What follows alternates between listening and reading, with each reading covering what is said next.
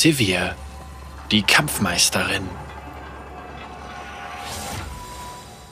Von Kindheit an lernte Sivir die harten Lektionen des schurimanischen Wüstenlebens aus erster Hand Ihre gesamte Familie war von umherstreifenden Kataonern, Angehörigen einer der berüchtigsten Räuberstämme der großen Sai, getötet worden, und so konnte das junge Mädchen zusammen mit anderen Weisen nur hoffen, genug Essen von Märkten in der Nähe zu stehlen und genug Wertsachen in halb vergrabenen alten Ruinen zu finden, die sich dann verscherbeln ließen, um zu überleben.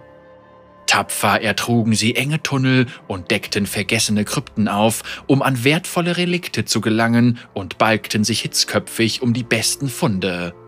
Sivir führte andere in die Tiefen, schaffte es jedoch nur selten, die paar Schätze zu behalten, die sie freilegte.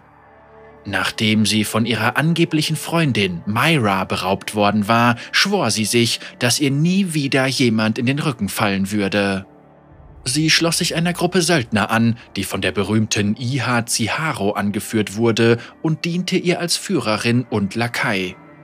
Obwohl sie dank ihres aufkeimenden Waffentalents letztendlich zu Ziharos persönlicher Unteroffizierin wurde, fiel Sivir auf, dass die dominante Anführerin den Großteil des Goldes und Ruhmes eines jeden Raubzuges für sich beanspruchte, selbst wenn es Sivirs clevere Strategien waren, die ihnen ihren Wohlstand bescherten. Sivir trommelte ihre Kameraden zusammen und beschloss, sich gegen Ziharo aufzulehnen und sie als Anführerin zu ersetzen. Sie wollte ihre ehemalige Mentorin jedoch nicht töten und ließ sie mit einem hohlen Viel Glück alleine in der Wüste zurück.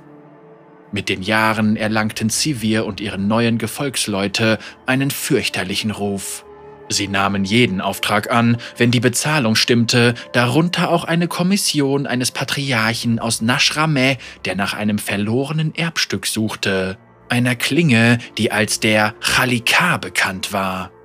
In Begleitung seiner persönlichen Garde suchte Sivir mehrere Monate lang, bis sie schließlich aus dem Sarkophag eines Helden des alten Schurimanischen Reiches eine kreuzförmige Klinge entwendete.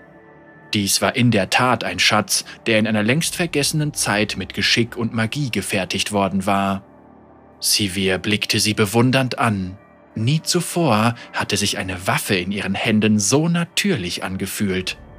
Als der Hauptmann der Garde die Klinge zu seinem Meister zurückbringen wollte, schleuderte Sivir sie in einem Bogen, köpfte den Hauptmann und streckte die drei Männer hinter ihm sofort nieder. Sie kämpfte sich einen Weg aus dem Grab und hinterließ allein eine Spur des Todes. Sivirs Ruf reichte bald bis weit über die Wüste hinaus. Und als schließlich noxianische Expeditionen von der Nordküste ins Landesinnere vordrangen, wurde sie von Cassiopeia angeheuert. Sie sollte der jüngsten Tochter von General du Couteau dabei helfen, Shurimas verlorene Hauptstadt zu plündern. Als sie die verschlungenen Katakomben durchquerten, fielen viele von Sivirs Männern uralten Fallen zum Opfer, doch Cassiopeia weigerte sich, umzukehren. Sie erreichten letztendlich die Tür eines großen Grabes, das von Wächterstatuen umgeben war und dessen Flachreliefs die mächtigen Götterkrieger von einst darstellten, als Sivir spürte, wie ihr Blut in Wallung geriet. Diese tierköpfigen Helden und ihre Kriege gegen die abscheulichen Kreaturen der Unterwelt zogen sie in ihren Bann. Cassiopeia nutzte Sivirs Unachtsamkeit aus und rammte der Söldnerin einen Dolch in den Rücken. Blut tränkte den Sand und Sivir brach vor Schmerz zusammen.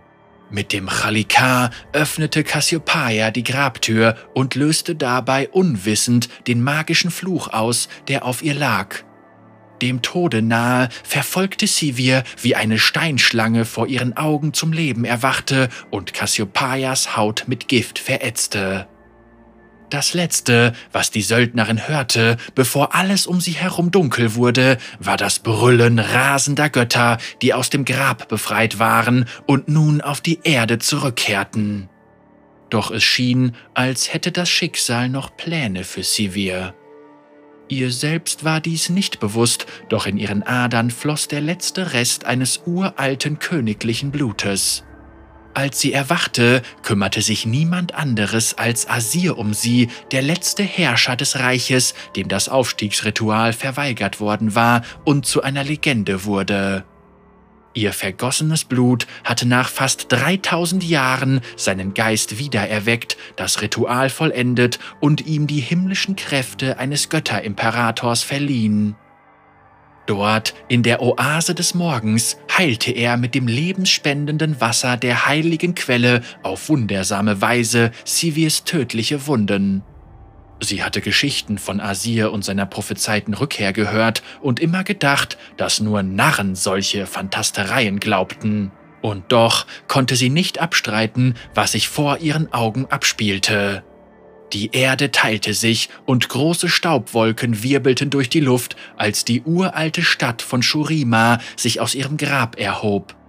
Gekrönt wurde sie von einer riesigen goldenen Scheibe, welche die himmlischen Strahlen der Sonne aussandte. Sivir war zutiefst erschüttert und floh mit dem Chalikar auf ihrem Rücken. Sie hätte nichts lieber getan, als zu ihrem alten Leben zurückzukehren, fand sich jedoch stattdessen in Machtkämpfen wieder, die größer waren, als es sich die meisten Sterblichen je vorstellen konnten. In der Stadt Vekaura traf sie auf ein weiteres aufgestiegenes Wesen, den befreiten Magier Xerath, der Asirs Blutlinie ein für allemal ein Ende setzen wollte. Doch dank der Hilfe des gelehrten Nasus und einer jungen Felsenweberin namens Thalia überlebte Sivir erneut. Nun ist die Zeit gekommen, einen Pfad zu wählen und die ihr gegebene Bestimmung entweder anzunehmen oder in den sich wandelnden Sanden von Shurima ihre eigene zu finden.